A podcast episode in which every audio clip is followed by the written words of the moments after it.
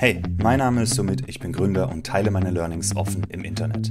Nach vielen Stationen von Agentur über Konzern bis Hypergrowth Silicon Valley Startup wollte ich mein Leben anders gestalten. Heute braucht es nicht mehr als Internet, um ein Business-Imperium aufzubauen, das unser Leben komplett verändert. Wir müssen nur den Laptop aufklappen und loslegen. Darum geht es im Minimal Empires Podcast.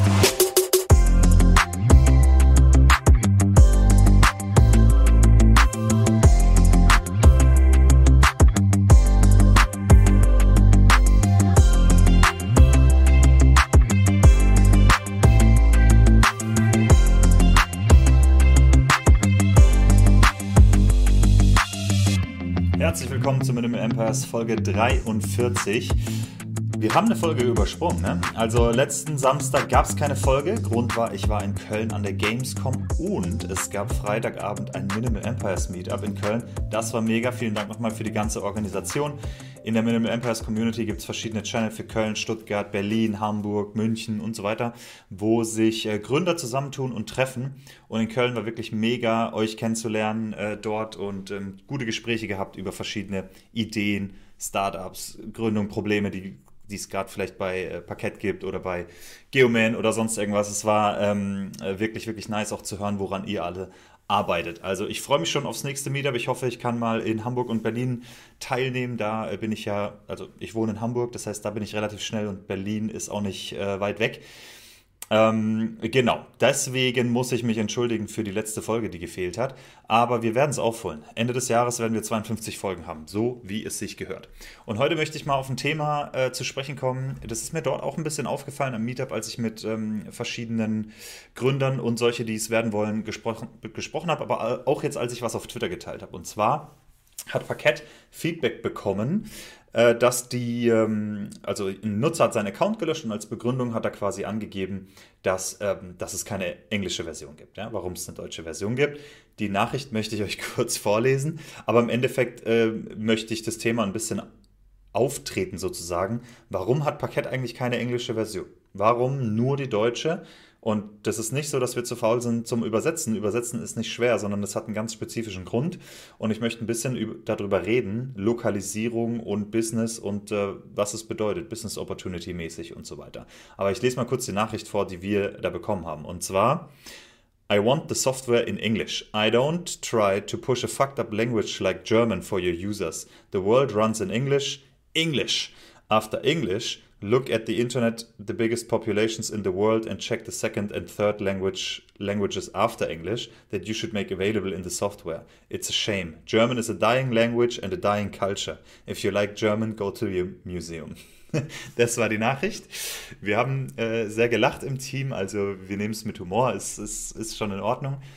Aber ähm, ich habe das dann äh, getweetet und dann die Antworten darunter waren auch sehr interessant. Also da gab es, war wenig Verständnis, würde ich behaupten. Die meisten Leute sagen halt, ja, warum eigentlich nicht? Manche fragen ganz freundlich, andere sagen wiederum, dass es völliger Quatsch wäre. Warum hast du dein Tool nicht auf Englisch?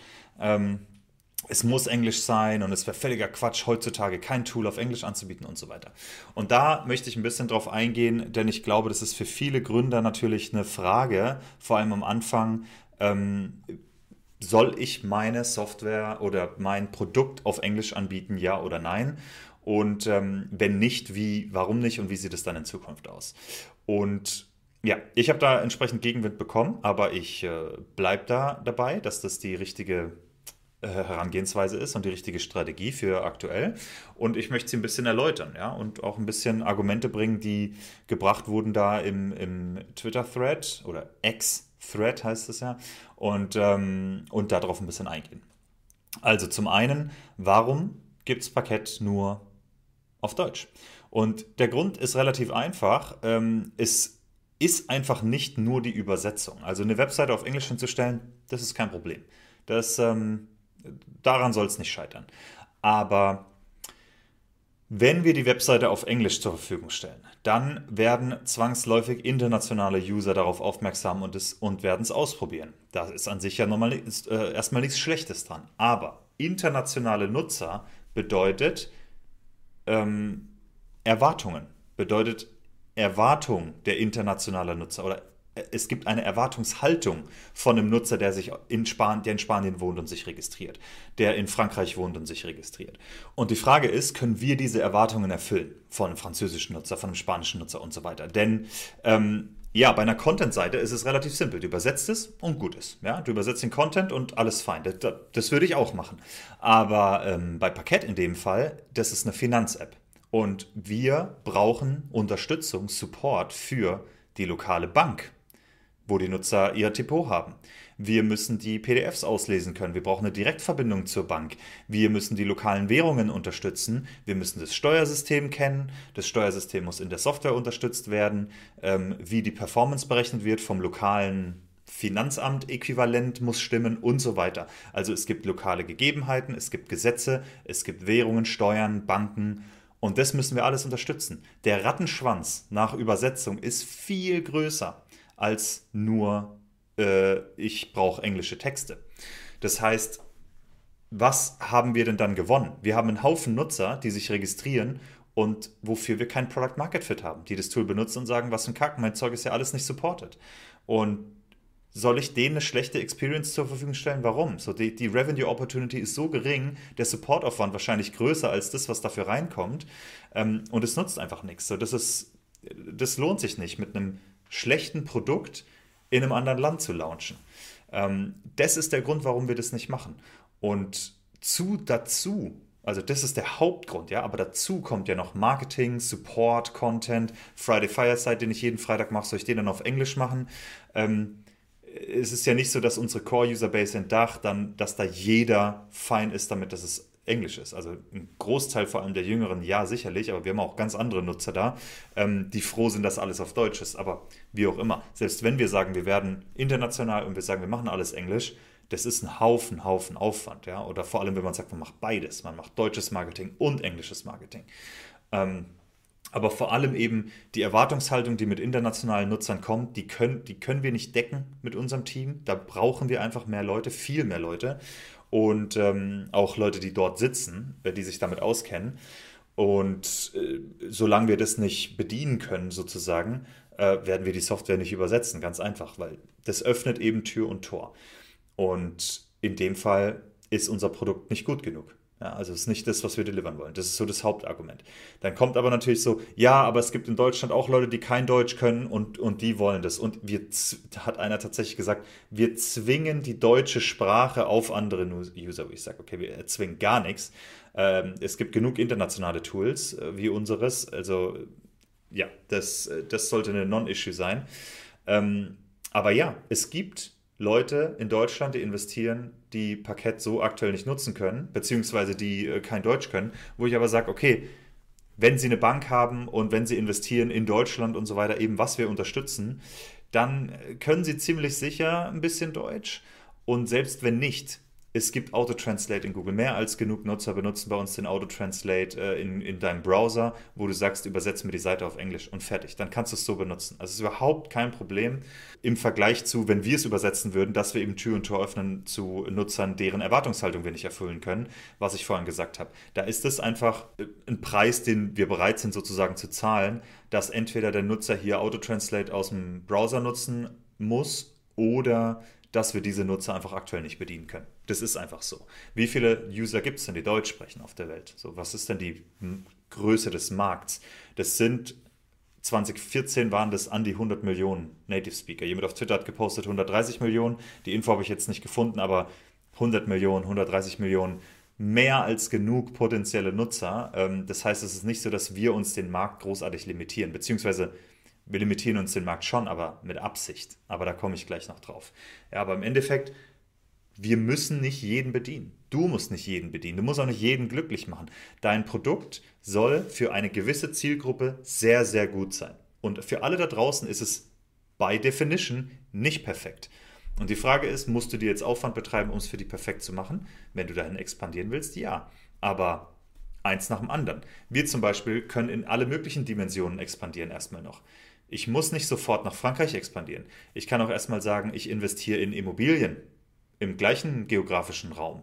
Oder ähm, ich expandiere in, in äh, noch ganz andere Assetklassen, von mir aus Private Equity oder was auch immer. Ja? Oder wir gehen Richtung B2B im gleichen Sektor, äh, in, in der gleichen Geografie. Also Internationalisierung ist eine Art der Expansion, aber es gibt äh, oder eine, eine Dimension der Expansion. Aber es gibt viele Dimensionen, in denen man expandieren kann. Ähm, ab, vor allem, wenn man sich am Anfang eine Nische rausgesucht hat und nicht gleich alles bedient. Es gibt mehr als genug Tools, die das versucht haben und die strugglen halt. Die sind halt dann nirgends gut oder nur, auch nur in ihrem Heimatmarkt und in allen anderen sind sie nur semi. Also meiner Meinung nach ähm, soll mir das erstmal einer beweisen oder zeigen, dass ein Bootstrapper, äh, jemand ohne Venture Capital, der am Anfang anfängt, alles supportet, ähm, die ganze Welt und das korrekt macht. Es gibt Ausnahmen. Wenn ihr zum Beispiel ein Tool für Developer macht, natürlich würde ich das nur in Englisch anbieten. Entwickler reden immer Englisch, sozusagen. Auch lokale Devs, also eine, eine, Dokumentation, eine technische Dokumentation auf Deutsch würde ich mir niemals reinziehen. Ich übersetze alle technischen Documents, die auf Deutsch zur Verfügung stehen, auf Englisch. Zum Beispiel die Stripe-Dokumentation wird mir teilweise auf Deutsch übersetzt, switche ich sofort auf Englisch. Natürlich würde ich ein Entwickler ähm, fokussiertes Tool, also wenn ich ein Tool machen würde für Entwickler, wenn das mein Business wäre, dann würde ich es nur auf Englisch zur Verfügung stellen. Äh, Wenn es dagegen ein SaaS ist, das für Accounting-Teams gut ist und wo es einfach auch lokale Regularien zu verfolgen gibt äh, oder zu, zu äh, erfüllen gibt, dann würde ich wiederum Nische machen. Dann würde ich sagen, okay, ich mache es Deutsch. Ich mache es nur auf Deutsch. Man kann eine englische Version hinstellen, aber ich würde es ähm, äh, die, die Nutzerakquisition würde ich auf Deutschland fokussieren, um, um da erstmal alles zu erfüllen, sozusagen, weil hier kenne ich mich am besten aus und ähm, kann die entsprechenden Leute heiren. Aber das kann jeder für sich entscheiden. Nur, ich bin ziemlich überzeugt, wenn ein Bootstrapper versucht, alle Lokalitäten abzudecken von sowas, wenn es nicht rein ums Übersetzen geht, sondern wirklich auch um lokale Gesetze, äh, die man in der Software beachten muss und so weiter ähm, dass das äh, nicht sonderlich, kein sonderlich erfolgreicher Start wird, weil man entweder jahrelang baut, ohne gelauncht zu haben. Wie sollst du dir das leisten können als Bootstrapper? Oder ähm, du launchst überall ein schlechtes Produkt sozusagen und kannst nirgends, du deckst nichts richtig ab, weil du den Markt zu groß gewählt hast. Und äh, da kommen wir eben zum, zur, zur Nische, ja, äh, die man sich aussucht. Also es geht ja darum, das sage ich ja auch immer wieder im Podcast. Es geht darum, sich eine Nische auszusuchen. Wie ist Parkett gestartet? Nur Deutschland, nur Euro, nur Comdirect-Kunden, nur ETFs und Aktien. Also die ganz krasse Nische. Wir haben nur eine Bank unterstützt und dann von da expandiert. Und so expandieren wir immer weiter und irgendwann auch international. Aber es ist eine, es ist eine ähm, klare Entscheidung, warum wir das tun, also dass wir es aktuell nicht tun und wann wir das tun werden. Und ähm, deswegen würde ich euch auch empfehlen, lasst euch von sowas nicht verrückt machen. Es wird immer Leute geben. Es ist ja ein gutes Zeichen, wenn es Leute gibt, die sagen, hey, ich will eure Software benutzen, aber scheiße, dass sie nicht in meiner Sprache oder in meiner Lokalität verfügbar ist. Ähm, ja, es ist kacke. Ich würde es auch gerne anbieten, aber da muss ich halt, brauche ich halt ein größeres Team. Also da muss, muss die Firma halt erst noch wachsen, äh, bevor wir das anbieten können. Und äh, das ist ein, ein sehr gutes Zeichen für euch. Aber das heißt nicht, dass man es einfach mal so einfach mal so machen sollte.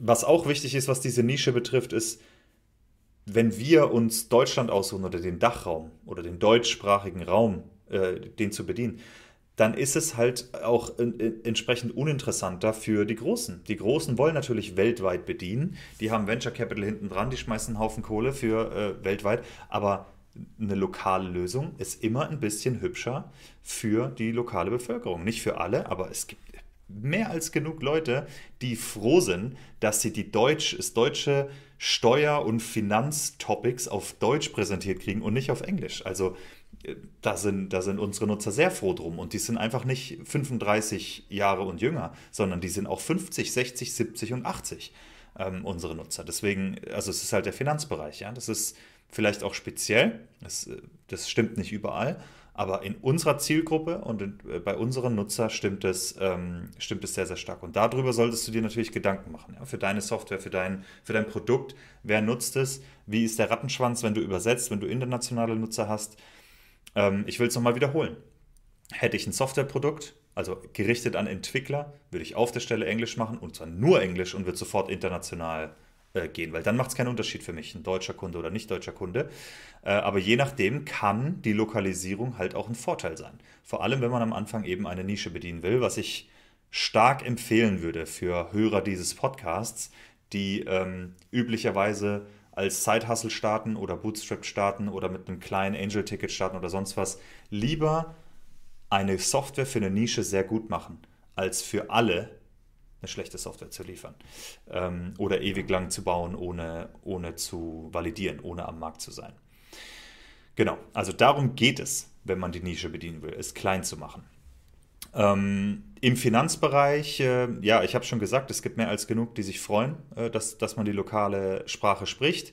Und auch wenn das vielleicht nicht die, die Norm ist, dass ich 80-jährige User habe, das mag für euch äh, vielleicht nicht zutreffen oder so, aber da, deswegen ist es eben wichtig, dass man die eigene Zielgruppe auch kennt.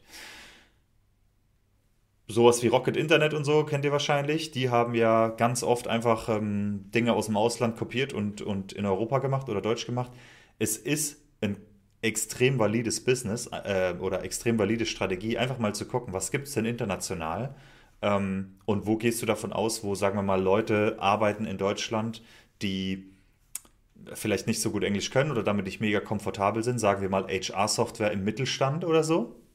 Wer weiß, ähm, sage ich jetzt einfach mal so, oder Accounting-Software oder Finanzsoftware im B2B-Bereich ähm, dass du dann ein Tool nimmst, das international sehr erfolgreich ist und das einfach komplett auf lokale Gegebenheiten fokussierst, Landingpage, Marketing, alles lokal und so weiter. Und ich verspreche dir, ähm, das, das wird Anklang finden. Ja? Natürlich nicht mit jedem, das ist auch völlig okay. Aber Parkett zum Beispiel muss jetzt auch HR-Software aussuchen. Nehme ich da das Silicon Valley Startup, wo ich unsicher bin, ob die hier in Deutschland alles lokal supporten, so wie es sein soll, oder nehme ich Personio, die in München sitzen, wo ich weiß, die supporten hier alles, wenn alle meine Mitarbeiter in Deutschland sind. Das eine wirkt auf jeden Fall sehr viel sicherer als das andere. Wir werden das andere trotzdem testen, wir, aber ganz viele Leute machen das nicht. Die sagen, wir nehmen ein deutsches Unternehmen, weil wir wissen, die regeln den Stuff hier lokal, so wie es sein muss. Ähm, ich meine, als deutsches Unternehmen regst du dich ja schon über Rechnungen auf, die du aus dem Ausland kriegst, weil sie nicht rechnungskonform sind, weil wir Deutschen sehr speziell sind, was unsere Rechnungen und äh, Rechnungsformate betrifft und so weiter. Das ist ein kleines Beispiel, aber ähm, deswegen, in, in Business zu nehmen und zu lokalisieren und, und dann ganz stark das zu spielen als Differentiator, als, als äh, ähm, den Unterschied, ja, und äh, dann die passendere Lösung zu sein in diesem lokalen Markt. Das ist eine ganz valide Business-Strategie. Meiner Meinung nach für die Hörer dieses Podcasts etwas, was ich immer empfehlen würde, wenn es Sinn macht von der Zielgruppe her, wie ich es eben vorhin erläutert habe. Ähm, wird nicht für alle Sinn machen, aber, aber eben für einige. Von dem her, denkt ein bisschen darüber nach, lasst euch nicht abschrecken, wenn es dann Leute gibt, die sagen, oh, aber du musst Englisch und so weiter. Frag vorher mal, wie viele Businesses sie denn selber aufgezogen haben international. Und ähm, das so gemacht haben und was für eine Zielgruppe das ist. Es kann Sinn gemacht haben, kann aber auch sein, dass sie einfach selber sagen, also dass sie selber nie das nie gemacht haben und die Strategie gar nicht durchdacht haben, sondern einfach sagen, Natürlich muss es Englisch sein. Natürlich muss es in allen Sprachen verfügbar sein. Natürlich muss es accessibility-mäßig am Start sein. Ähm, Blinde müssen es benutzen können. Mit Keyboard muss ich es benutzen können. Äh, es muss alles supporten. Jeden. Ähm, und zwar vom Start. Es geht einfach nicht. Du musst irgendwo anfangen und ähm, wenn du groß genug bist und ein Konzern bist, ja, dann kannst du, dann kannst du loslegen. Aber am Ende des Tages, am Anfang muss man sich eine Zielgruppe aussuchen und, und die bedienen. Und je kleiner die ist, desto, desto besser kannst du starten und die eben bedienen und dann von da expandieren. So, jetzt fange ich an, mich zu wiederholen, aber ich glaube, der Punkt ist rübergekommen. Den Tweet, um den es geht und die Diskussion in den Antworten und so weiter, ich verlinke das unten in der Videobeschreibung oder in der äh, Folgenbeschreibung je nachdem, auf welcher Plattform ihr hört, dann könnt ihr euch das auch durchlesen und auch gerne noch euren Senf dazugeben. Auch in der Minimal Empires Community ähm, gibt es diese Diskussion. Auch da könnt ihr gerne teilnehmen. Alle Links in der Folgenbeschreibung. Und äh, dann mache ich schon Schluss in einer rekordkurzen Folge von 19 Minuten, glaube ich, circa. Ja? Oder vielleicht sogar, vielleicht sogar einen Ticken drunter. Ähm, jetzt im September wird es für mich ein bisschen stressig, was Folgen betrifft. Ich gucke, dass ich trotzdem ähm, sie raushauen kann, aber ich bin ein bisschen auf Reisen, ich bin auch im Ausland. Also vielleicht äh, werde ich nicht mit dem guten Mikrofon hier aufnehmen können, äh, sondern dann mit dem iPhone und so weiter. Das müsst ihr mir verzeihen. Es ist ein bisschen Urlaub geplant, es sind viele Geschäftsreisen geplant, es ist viel nacheinander. Also der September wird, wird heftig, aber ähm, ich bin definitiv in der Minimal Empires Community auch, auch äh, am Quatschen und äh, ja, genießt es sehr. Da haben wir auch ein paar tolle Sachen geplant. Ich hoffe, die kommen dann im Oktober. Gut, dann wünsche ich euch eine schöne Zeit. Ich hoffe, wir hören uns nächsten Samstag in der nächsten Folge. Und ähm, ich sage alles Gute. Bis dahin. Ciao, ciao.